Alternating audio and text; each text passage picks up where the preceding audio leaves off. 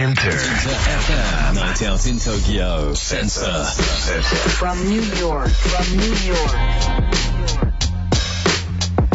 金曜夜9時を回りました。DJ のカートゥーンです。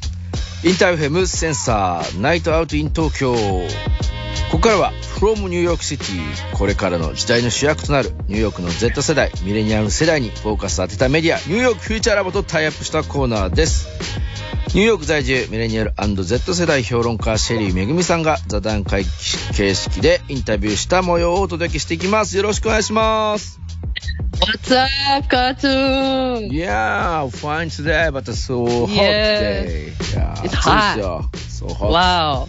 そっか。私ちょっと風邪ひいちゃってすごい声が風邪声じゃない？あらあら。?Am I right? Yes. そう。ねなんか先週、大気汚染で、うん。あの、喉イガイガしてるって言ってたの、もしかして風邪だったみたいなねあ。ちょっとよくわかんないんだけでど。も、あのーカナダの方の山火事ですよね。はそう、まだ燃えてるので、そうまあ、なだんとなくね、あんまりあんまり空気のあのクオリティが良くない感じのが続いてますね。あそこまでひどくないけどね。まあ、なんとなくこう毎日、あの、今日はどのぐらいかな、みたいにチェックしながら生活してますよ。いうのっ未だに。て、そのやっぱりニュースでやるんですか？今日はどれくらい大気がとかみたいな。それはね、前はやんなかったんだけどね、最近やっぱりやるようになったんですよ。そうなんだ。そうなんですよ。だから50をね、超えると、うんあの、クオリティインデックスで、はいはい。50を超えると、あの、ちょっとモデレートっていう、まあ普通なんだけど、50以下だといいのね。うんで、。50を超えるとちょっとなんか、あの、あれみたいな、また悪くなってきたみたいだからな感、じなんです大よ。気汚染というか、まあ、マスクしてくださいよ、みたいなこととかってことですかね。まあ、マスクするほどではないですまあ、ね、気をまだね。つけてっていうことですね。うん、まあ、なんかちょっと、あのね、このからね、もうこん、この間みたいにね、400とかになっちゃうと本当にやばいのでね、うんうんうんはい、ならないことをね、願ってますけどね。さあ、シェリーさん、今日はどんな問題になってるんでしょうか？はい、えーアメリカの6月は LGBTQ プライドマンスっていうね、LGBTQ 月間なんですよ。うん。で、まあ、もう今毎日のようにニューヨークも LGBTQ の文化と権利を祝うイベントが行われていて、で、そのハイライトはね、26日日曜日に、えーまあ、ニューヨークでプライドマーチっていうパレードなんだけど、200万人も集まるんですよ。すごい、本当に。ね。で、まあ、大企業なんかもこぞって参加して、LGBTQ へのサポートをアピールするわけなんだけども、んまあ、本当にアメリカは同性婚も合法化されてね、Z 世代の2割が、もう自分は LGBTQ だよと自覚しているというほどで、一見ダイバーシティ謳歌しているように見えるんですが、実はね、今、あの、ニューヨークじゃなくてね、他の州、えー保守の州で、トランスジェンダーに対する反感みたいなのがすごい高まってるんですよ。うん、なるほど。で、あの、驚くのはね、聞いたことあるかわかんないんですけど、4月に始まって今も続いている、バドライトってビール知ってます。か？向バド、こうに行くと、やたら売っててめちゃくちゃうまいっていうね、バドライト。そう、バドワイトはね、もう今まではアメリカのナンバーワンビールナンバーワン、やっぱり。そうですよね。そうなんですよ。ところがね、不買運動が起きたの。、どうして？な、なぜかというと、ま、まバドライトっていうのはね、インフルエンサーを何百人も使ってるわけですよ。うんうんうんね、SNS で。はい。で、中でも、超有名なトランスジェンダーに、まあ、彼女の顔が印刷されたスペシャル缶を送ったわけ。ねビールを。で、まあ、その人だけに送ったんですよ。うん。で、彼女はと当然それをインスタに上げますよね、はいはいインフルエンサーだから。うん。そしたら大炎上になってしまって、なぜか大炎上になってしまって、もう不買運動になって、売り上げが落ちて株価も下落して、わ工場に爆破予告まで来たんですよ。おこれはなんだろう。どういうことなのか、本当に聞きたい。そうなんですよ。ね、まあ、あの、バドライトね、飲むのが、あの、白人男性中心っていうのもあるかもしれないんだけど、そう、その辺もあるかもしれないんだけど、ちょっとラモの、うんうんじゃあ、あの、みんなに聞いてみましょ honestly very surprised. I thought America would be more open than this. Like it feels like boycotting over a trans person putting like, you know, advertising a drink is just a bit ridiculous. Yeah, I was just it reminded me of something else, but I personally think it's stupid. um, because I, I remember, you know, when Corona cases started coming in, COVID was at, like at its peak. The beer brand called Corona, its sales also dropped by a lot because people thought that drinking Corona would give them COVID. So I feel like this is exactly the same type of idea or sentiment. Like people think that the brand is supporting trans or, you know, 正直驚いた。アメリカはもっとオープンな国だと思ってたからね。トランスジェンダーが広告してるからボイコットってちょっと馬鹿げてる。思い出すのはコロナ禍が一番ひどかった時にコロナビールの不買運動が起きたこと。同じような感情的な理由でトランスをサポートしているビールを買わないんだと思う。Yeah, I, th- I think it's silly too. Because I think living in New York City, sometimes I forget that there's like other states where it's like very, very different. And like like the general political and like social views of people are like much different. 私も馬鹿げてると思う。ただニューヨークに住んでると他にもたくさんの州があって全然違うということを忘れてしまうんだよね。政治的にも社会的にも考え方は本当に全く違うのに。And then Bud Light made uh, a statement that was like, oh, we're sorry for basically taking like neither side or like taking like the middle position, which made everybody upset. It was kind of crazy. Point is. もう一つは、バドワイザーがこれに対して釈明した時に謝ったんだけど、どっちつかずの中途半端な謝り方だったので、LGBTQ 擁護派も反対派も両方を怒らせてしまった。これでは何の意味もないクレイジーなことになってしまったんだよね。I feel like some companies, they do try to profit off of like collaborating or like promoting LGBTQ. So sometimes it's like, is it genuine or is it just a way to like get more people's attention?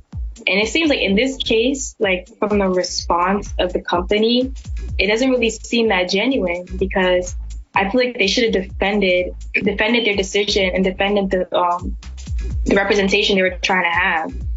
But instead, they're like apologizing when they did nothing wrong, and people are just boycotting because they're they're against it. It's not fair. I just wish it was more genuine and the company like Bud Light just like stood more on the ground. It was like we didn't do any. Yeah, it shouldn't be all about money and profit if you're just going to use people to like try to gain 今 LGBTQ とコラボしたりサポートすることで利益を得ようとする会社はたくさんあるけどそういう中にも純粋に LGBTQ 運動に協力しようという会社もあればただ人の関心を得たいだけの会社もある。今回のバドワイザーの反応を見るとどう考えても純粋にサポートしてるとは思えないよね。もしそうならトランスとコラボしたことは間違ってない。このブランドは LGBTQ を代表してるんだと改めて主張すべき。でも何も悪いことしてないのに謝ってしまった。これではフェアじゃないからボイコットされても仕方ないんじゃない？バドワイザーみたいな大きな会社だからこそ自分の立場に責任を持ってほしかった。誰かを利用して儲けようという時はお金や利益だけが全てと考えるべきではないと思う。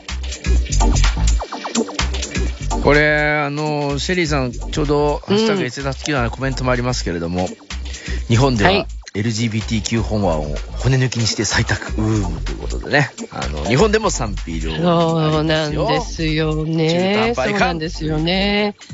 いや、もう、だからね、このバドワイザーの場合、本当に、あの、どっちつかずにね、なったことで、まあ、両方からボイコットを受けてしまったっていうことなんだけども、まあ、話聞いてると Z 世代やっぱり企業に対するね憤りが強いことが分かりますよね。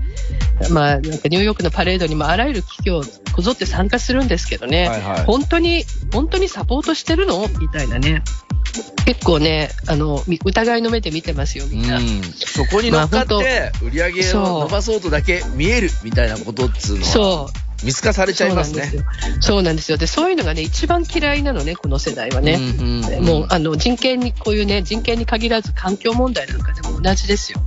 もう本当、こういうふうにね、蓋を開けたら真剣にやってないことがバレちゃうと、この世代あっという間に離れていきますからね。あとやっぱネットのリテラシーも高いので、こう、一気に拡散させちゃいますよね。はい、そうなんですよ。そ、ね,、うなんですよ。すっごい調べるからね。うんうん、実際どうなったなやってるとかね。ね、ね、ものすごい調べますから。はい、そうなんですよ。トランスペアレンシーね、すごい大事。だけどね、今、あの、トランスに対して起こってることね、この反感には、報酬、保守のね、政治家、すごい責任あるんですよ。はいはい。これはね、多分日本の、あの、法案、似てると思うんだけど、今、アメリカの20近い保守が強い州ね、はい。トランスジェンダーや LGBTQ の権利を制限する法律が次々に成立してるんです。うん。ね、例えばあの性別違和の未成年への医療を禁止しますとかね。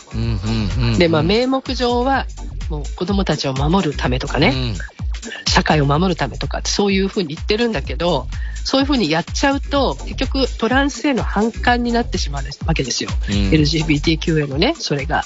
で、それがさらなる差別とかヘイトクライムクライムにもつながってきているっていう、そういうのが起きてるんですね。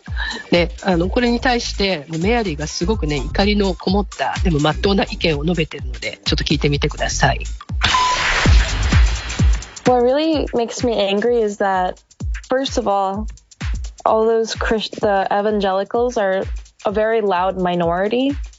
We know that like 70% of the, the whole country wants abortion to be a thing, for example, and yet they're still getting rid of it because votes, I guess. And then about the transgender stuff, I really think that Republicans just want them to die.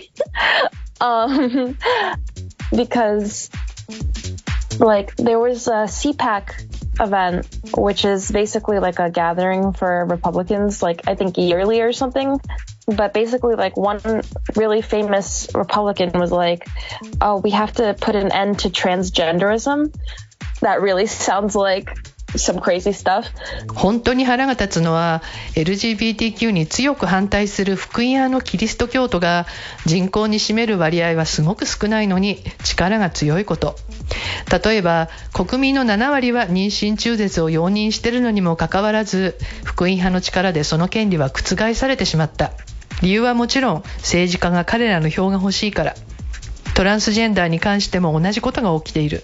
特に極右の共和党はトランスに消えてほしいと思ってるとしか思えない。CPAC という共和党の大きなイベントでは有名な極右のコメンテーターがスピーチでトランスジェンダーというものを絶滅させるべきだと発言して衝撃だった。もうクレイジーとしか思えない。So it's basically like the repetition of history. When you look at like media from like 1970s or like like early where they're talking about homosexuals, they were saying like the same thing that they're saying about transgender people now that like oh um, watch out, Jimmy. Don't speak to the homosexual. He will be doing things to you later, like as if all homosexual people are like pedophiles, basically.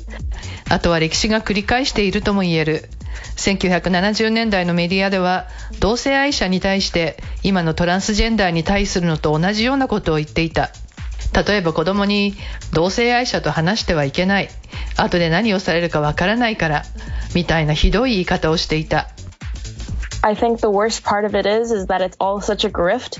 Like for example, um, like when M and M's were trending, and like people were going crazy about M and M's or Hershey, like she or whatever, right, right, to be like more women empowering. Like the Daily Wire made their own chocolate brand that's like marked up, but also freedom and liberty is included.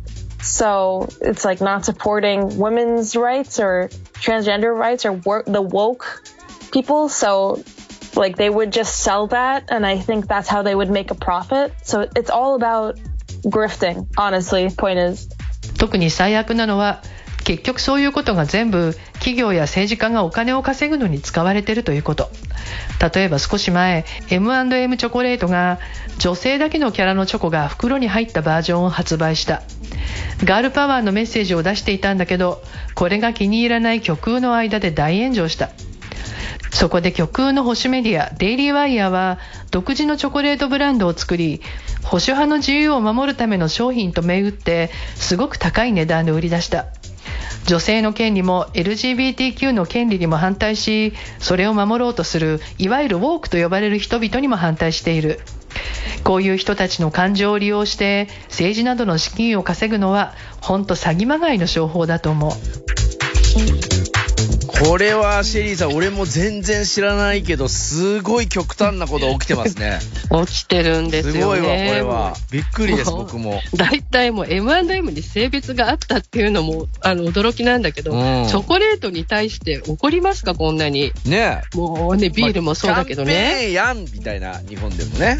いや、もう本当になんだかあのおかしいとしか思えない。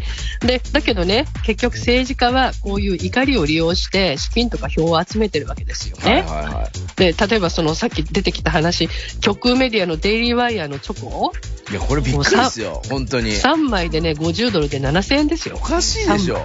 そういう人たちで反対しようぜ、買おうぜってことでしょ。それでお金をそ集めるというか、まあ、売り上げは、だってこれメディアがやってるんですよね、それを。そう。で、それはだから極右メディアだからさ、もう癒着してるわけですよ。ね。で、そこにお金がだ恐ろしいから流れていくと。はあはあそう。で、特にね、やっぱりこういう人たちが、あの、支持してるのはキリスト教の福音派だから、で、数少ないんですね。人口の14%ぐらいしかいないんだけど、うんうんうん確実に投票してくれる？だから、まあ、トランプ元大統領も、フロリダのね、ディサンティス州知事出馬しましたね。はいはい。まあ、彼らが支持する中絶反対とか、LGBTQ 権利縮小とか、もうそういうのでこう票稼ぎ、ね、っていうことで、まあ、大統領選の争点にもなってくると思うんだけどね。いやーだけど、すごい極端だけど、まあ、この、アメリカにずっと住んでる人たちのここ、こういうシェリーさんみたいな、こう、ちゃんとこれを見届けているのかなと思うんですけど、さらにこう、Z 世代のみんなもね、これに対してこう、いろいろ意見もあるし、そうなんですね。だからやっぱり、あの、ジェンダーのね、うん。あの、もう自由が認めれば、認められれば認められるほど反対の人たちも、それと戦おうとするから、うん、こういうことが起きてるんだけれども、でも、振り返って考えるとね、やっぱり日本でも、いろいろね、同性婚、賛成多数じゃないですか、日本でもセロはね。うん。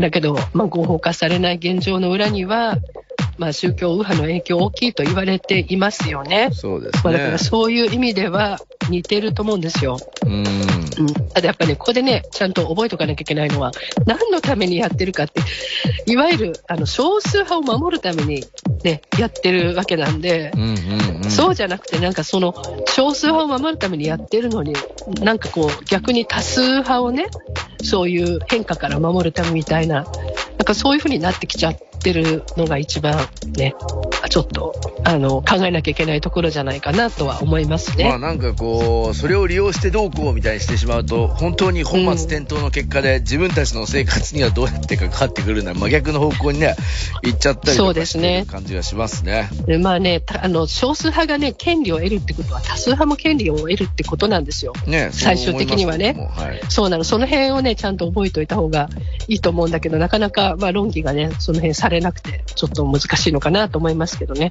もうそういうことだと思いますよ。このあたりの話題は本当に、この from ニューヨークシティのシェリーさんのコーナーでも、さらにまたね、いろいろお話聞いていきたいなと思っておりますので。はい、ありがとうございます。よろしくお願いします。はい。さあ、シェリーさん、来週はどんな話題に？来週はね、久しぶりにちょっと働き方、ほうほう Z 世代がどんな会社で働きたいか、みたいな、そんな話をしてみたいと思いますよ。日米の話一緒にしたいと思います。していきたいなと思います。シェリーさん、今夜もありがとうございました。Thank you! Sensor. Techno